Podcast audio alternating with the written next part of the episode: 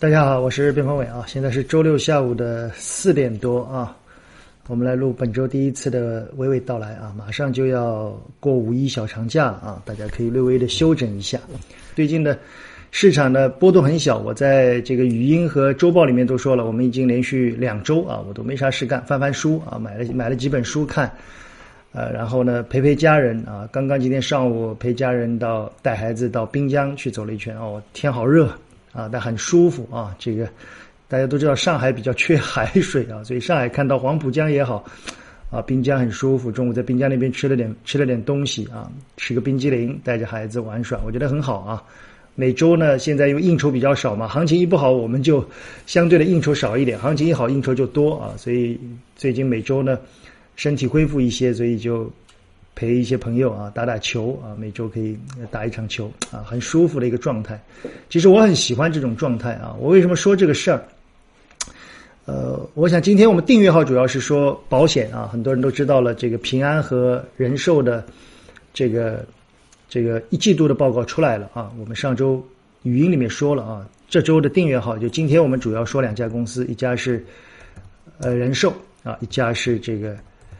平安两个一季报的简单的点评啊，简单点评。同时，我会教大家怎么去很快速的去找到这些企业的致命伤。有的人说：“卞老师，你一直教我们要看年报啊。”他说：“年报好长啊，我真的看不下去。”好吧，好吧啊，我今天简单的教大家一个很快速的方法，去翻阅年报之中比较重要的那些东西。也就是你一眼要看过去，这家公司比如说业绩出现了变化，你要快速的知道它是在哪里出现了变化。今天的订阅号的东西，我觉得虽然是个小教学啊，但其实很真知灼见啊啊，这是我我我想跟大家说的。今天我们订阅号主要是说这个小方法啊，同时简单的点评平安和中国人寿的报表。呃，这是我要说的。那么我们来说说今天我我们免费版主要说的几件事啊。第一呢，说说大盘啊，大盘我想不多说了，我的观点已经表达的很清晰啊。我认为这一次的底部是一个复杂结构的底部，时间上我们倾向于整个四月份，其实四月份马上收官了啊，四月份的走势比我预想的强。本来我的预想的走势四月份应该是这样走的啊，应该是这样走的。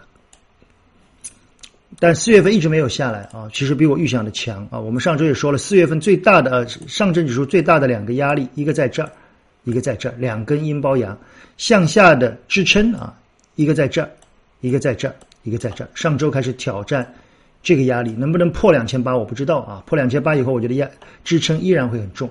下周由于季报和各种各样的原因啊，可能下周会有缩量，大家一定要注意啊，我们要。再次等到缩量，大家一定要看到这种缩量的阴线啊！大家看看啊，特别是这种缩量的阴线，两千亿以下沪市，如果能看到，抓住机会啊！这是我要对指数说的。操作的层面来看呢，行业上的大量的内容啊，它大多数都是在嗯这个消费领域，主要是确定性嘛。那有人说，卞老师，为什么茅台啊今年的季这个？半年报他也看了，他说跟你说的一样，其实增速只有百分之十几，为什么涨成这样啊？嗯，很难去判断啊。茅台确实这个价位，我觉得是比较贵的啊，比我预想的要涨得更多。我们随便看一下茅台目前的估值情况啊，我随便看一下，band 啊，我们随便看一下茅台，目前一千两百五十块钱，接近创历史新高啊。我们用这个五年的。整个的 P E 角度去看，大家可以看到啊，茅台目前的 P E 大概是在三十八倍左右。这个 P E 在过去五年来看，接近是最高的啊，橙色线，橙色线。呃，前期回到一千元左右的时候，接近红色线。我们之前说了，我说茅台以目前外资的喜好来看，未来要再看到红色线以下，非常的难啊，所以接近一千元以下是比较安全的。我之前给过大家一个订阅号用户，我们给过今年茅台的。我个人的心理价位啊，离的只差一点点啊，九百多块钱，对吧？大家还记得啊？我们不不点价格啊，九百多，这次最低是到九百六还是九百八？其实是非常接近啊。我我认可一千元以下的那个价格啊，最低九百六啊，我认可那个价格。但涨那么快，没想到啊。但很多东西嘛，快慢之间有时候就是不是你能决定的啊。对于蓝筹的那些东西，也是那句话，安心一些啊，安心一些。最近的这个市场，我想今天免费版我们说些什么呢？说两个事儿啊。一个呢，说说价值投资的选时与选股。这周我写了篇文章啊，后台反响还蛮多的。他说：“笨老师，呃，这次你写的关于价值投资的不同门派啊，他说，哎，有些思考，有时候在学习的过程里面也有啊。价值投资到底要不要去做波段啊？有时候，边老师，为什么你你说两千六百多点买了到三千一二百点你就想卖啊？这是价值投资吗？有的人说，到底满仓是价值投资还是到底持有时间多少啊？这个我们这一次在周报大家去看啊，在价值上的不同之花，当然也是一家之言啊。那么我今天想说的是选股与选时啊。我们有时候没有太多的东西讲嘛，我们就讲讲一些小的思考的东西。做技术的投资者，其实大部分啊，做技术的投资者其实大部分很很在意选时啊，因为技术它其实是趋势交易，它其实是在资金博弈之中，它是和对手去做，所以它更在意的是选时。价值投资者呢，大部分的更在意选股。这两者最大的区别是什么？嗯，我想最大的区别是。嗯，如果从从术的层面来看，我们可以谈很多啊。我们有机会说教学的话很多。如果从道的层面来看，我们从更高的层面来看，其实是一个，我说这句话可能有点折啊，可能是一个生活状态的不同选择啊。我认为是一个生活状态的不同选择。怎么去理解这句话啊？比如说，我现在偏向于价值。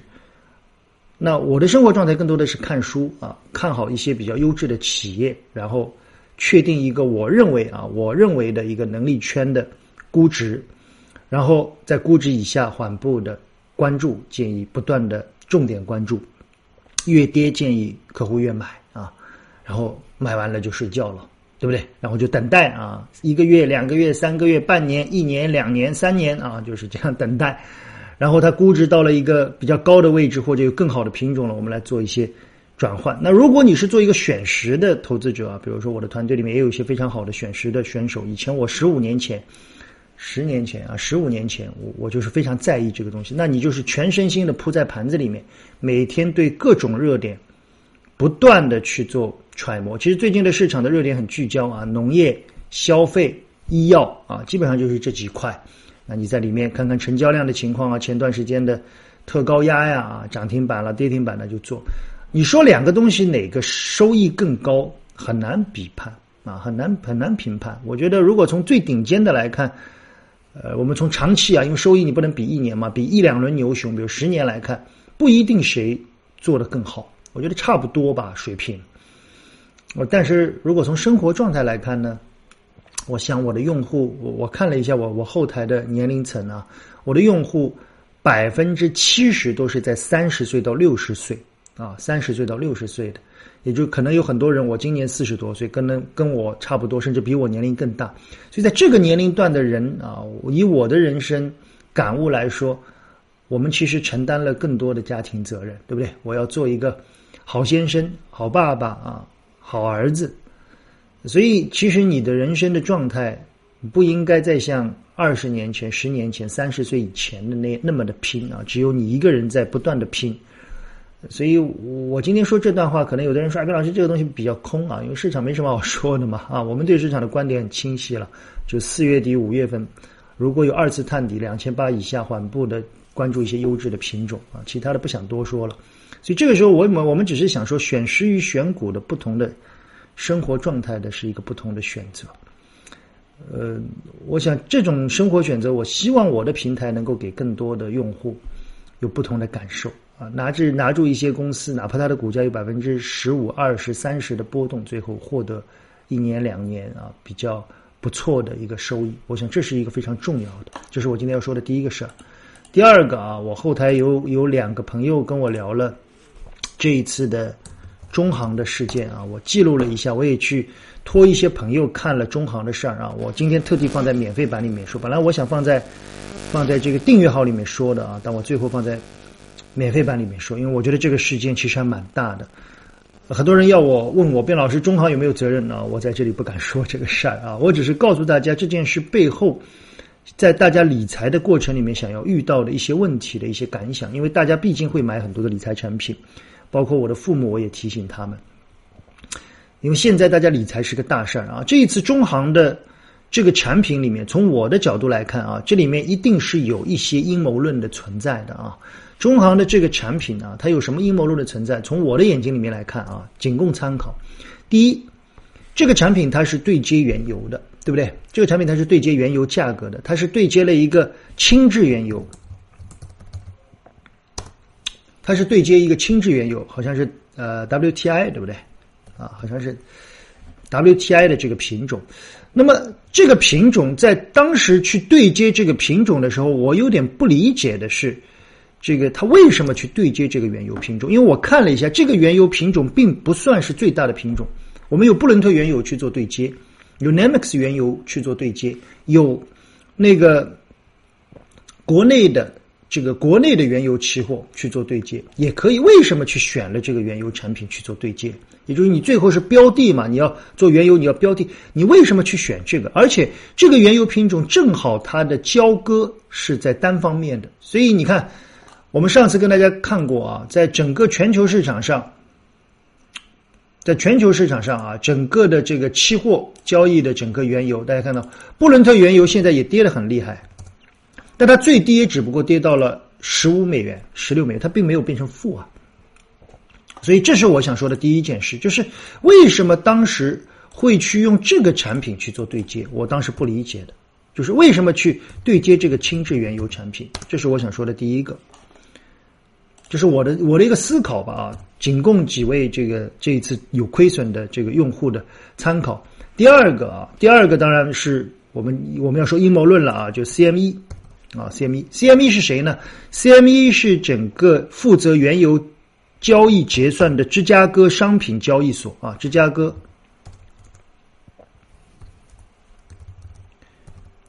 芝加哥商品交易所。啊，芝加哥商品交易所，它在大半个月以前啊，大半月前出了一个公告，公告说允许价格在波动的时候出现负价格。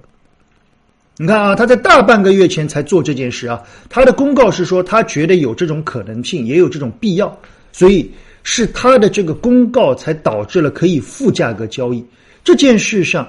作为，如果是作为了我们很大的这个交易方啊，我们是交易单位嘛，比如说我们中行是某一个交易单位，从以往在海外来看是有这样的官司的，就是我去告你这个交易所，你这个公告你单方面发的，你也不问我们这些交易单位怎么怎么怎么样啊，这个是不是会引发？甚至我们怀疑啊，这是我个人怀疑，那么巧吗？你发完公告大半个月就出现了负价格吗？对不对？这是。这是我我我们要说的。那第三个是，当然也有责任的。我觉得这个也有一些问题的，就是中行的这个产品啊，由于我们是国内交易，好像它是每天到啊。这个我我我是问了一个朋友，他跟我说的是每天到晚上的十点半啊，好像是到晚上十点半以后有多久，他就不参与交易了啊，因为时间的关系。但是这个轻质原油期货它还在交易啊。所以人家是正好选在好像是你这边不交易的时候，他发动了最后的总攻，把你一下子打爆掉。等到你眼睛张开的时候，恢复交易的时候，已经变成负的了，已经变成负的了。所以时间上是有个问题，啊，交易时间的时差，交易时间的时差，那我觉得这是一个非常明显的最后。就是我看了一下啊，它的整个交易所最后那笔交易，我看了一些，这个它在最后啊，我看了一下，它在最后跌破零，跌破零到跌破零到负四十美元啊，它从跌破零到负四十美元，一共只有一百手，是一个完全空头的状态。完全一个空头的状态，也就是它是没有对手盘的，这种价格的认定，如果是在国内，我觉得甚至有可以是这个。上次我们说了，这个这一次的原油的价格，比如说它是在这个库欣的这个交割地啊，这些东西，呃，所以你说有没有有没有阴谋论呢？我们不知道啊。如果一定要说，我觉得这四个问题是比较重要的啊，就是一个为什么选定了那个轻质原油作为当时这个。理财产品的最重要的对这是一个最重要的。就是为什么要选这个？为什么不选大品种？第二，在出现了芝加哥交易所的公告以后，说可以付交易的时候，你难道不怕的吗？哇，这个东西可以付交易了，为什么我要一定要在最后一天去移仓呢？因为最后它是五月合约移到六月份嘛，我不能早一点移吗？第三，交易的时差，你这个交易时差难道没有风险的吗？我这边停掉，那边在交易，你的产品是对应人家的价格，你不怕的吗？比如说我现在买了一个股票，我的股票 A 股交易四个小时，海外交易二十四个小时，我四个小时以后我睡觉了，我的股票买的是对应海外的这个价格，人家还在滚动，你不怕吗？最后是最后跌破零到四十的那段时间，只有一百手。这里面有的是我觉得是交易所的问题啊，是芝加哥交易所的问题，有的可能是我们这边的问题，这些问题滚动在一起，出现了问题啊。那这个我们不谈了，我只是告诉这些朋友们啊，仅供参考。我最后要说，这是我一家之言啊，一家之言啊，仅供参考。那么我想说的另外一件事是什么？我想说的另外一件事是理财产品的风险。我今天略微聊一下理财产品啊，对许多免费的用户，从我的理解角度来看啊，我给大家几个建议吧。因为我以前也碰到过很多理财产品，这种产品啊，就是对接原油，你要看看懂它的合同是很难的，甚至很多的银行的理财经理其实他也是不懂这些东西的。我对理财是非常非常谨慎的啊，我我给大家几个比较简单的建议好不好？因为看合同是不太容易的，几个简单简单的建议啊，第一。现在有风险评级，现在有风险评级，这个风险评级是按照银监会的要求的，所有的产品都要有风险评级，一般分为五档，对不对？二一到二五。二一到二五，我们可以大概这样去说啊，我我只是仅供参考。二二以下几乎风险很小。二二以下的产品啊，比如说，我可以这样说，我跟我的家人就是非常明确的表示，你们要去买理财产品，二二以下的产品我不管，随时可以买，但是它的利率也很低啊。二一的产品一般就是活期了、定期了，二二的产品我一般不管，有的人买到理财产品四点几，我说我不管的。如果你们要买二三的产品，就是二三等级以上，二三包括啊，包括二三的以上的产品，二三等级以上的产品。我必须要过关的，我必须要看合同。有时候我说一个笑话，我们不说是哪家啊？呃，去年有个有有有个银行啊，让我太太去买一份产品，我印象很深，买一份其实是一份信托类的产品，这产品还不错啊，收益率好像是我记得是六点几还是七点几的一个预期收益率。那么我太太正好在问我，她说人家要买这个产品，比如说五十万或者一百万啊，那我说你让他把产品说明书给我看一下，因为那个人发的是个 PPT 嘛，发给我太太。我说让他把产品说明书给我看一下，然后我太太跟那个理财经理说，那理财经理说他也不知道哪有产品说明书，然后我说一定会有的，这个产品一定会有产品，他然后他再去把电子档的产品说明书调给我太太，我太太再给我看，你看理财经理他也不知道有产品说明书这件事，然后我看了产品说明书，我我说你再把风险揭示书给我看一下，然后我再看风险揭示书，最后我们还是买了那个产品啊。到期了还不错啊，六点几的收益。我跟朋友说，我说，哎，你看理财经理其实他也不知道啊，所以我想这一次的中行的事件，很多理财产品他可能也不知道。这是第一第一个大家一定要记得的啊！我觉得这件事可能对今天很多看这个用户的很多老年朋友会非常有用。你以后记住，买银行产品二二以下风险，二三以上的产品，二四的产品一般就是直接和基金挂钩，也不是说风险很大，就你要知道有风险，那你可以投少一点，对吧？那回报可能也高一点。这是一种，第二就是和海外相关的东西啊，海外相关的东西一定要小心。不是说海外人多进，多人说啊，你看卞老师，我们这一次又给外国人玩了啊！这一次的期货最后的赚钱的那个方向，据说是海外某个对吧？政府背景的基金。和我们中航油一样啊，中航油那个事件，我看最后好像是巴克莱银行赢了，赚了很多钱啊。这就你死我活，我们不多说了。我再说一个事儿啊，可能很多人也也也也也听说过。我在几年前有一个外资银行啊，我们不点名那家外资银行，给我推荐一个产品。那个产品是这样设计的，不知道大家有没有？那个产品是对中国的中国铝业啊，它是对中国的中国铝业的港股去做一个产品。它的产品是什么意思呢？它是说中国铝业在过去，比如说十年啊或者二十年，中国铝业过去二十年的股价波动，啊，股价波动。中国铝业过去二十年的股价波动区间去做了一个统计，做了一个统计。然后他说，他说我们根据中国铝业过去二十年的股价波动，比如说啊，就是在十块钱到五十块钱之间波动。好，我们现在通过这样的一个区间波动，我们去做它的一些波段，然后我们略微放大一些杠杆，这样得出来呢，一年大概最少我能够每次赚一点点，赚一点点啊，很辛苦的赚一点点，赚一点点，然后我们做一些对冲。啊，通过各种衍生品，然后最后我的收益呢能够完成一年，比如说百分之十、百分之八。哎，你听上去还蛮好的，一年二二十年啊，甚至有的东西它就是对海外某些价格的波动五十年、三十年的统计去做一些量化的对冲，对冲下来一年能够有百分之五到十的收益，听上去好像很安全，然后就买进去了啊，买进去第一年哦收益不错，百分之七，第二年也不错，百分之八，你就加大投入嘛，好像这个东西没什么风险。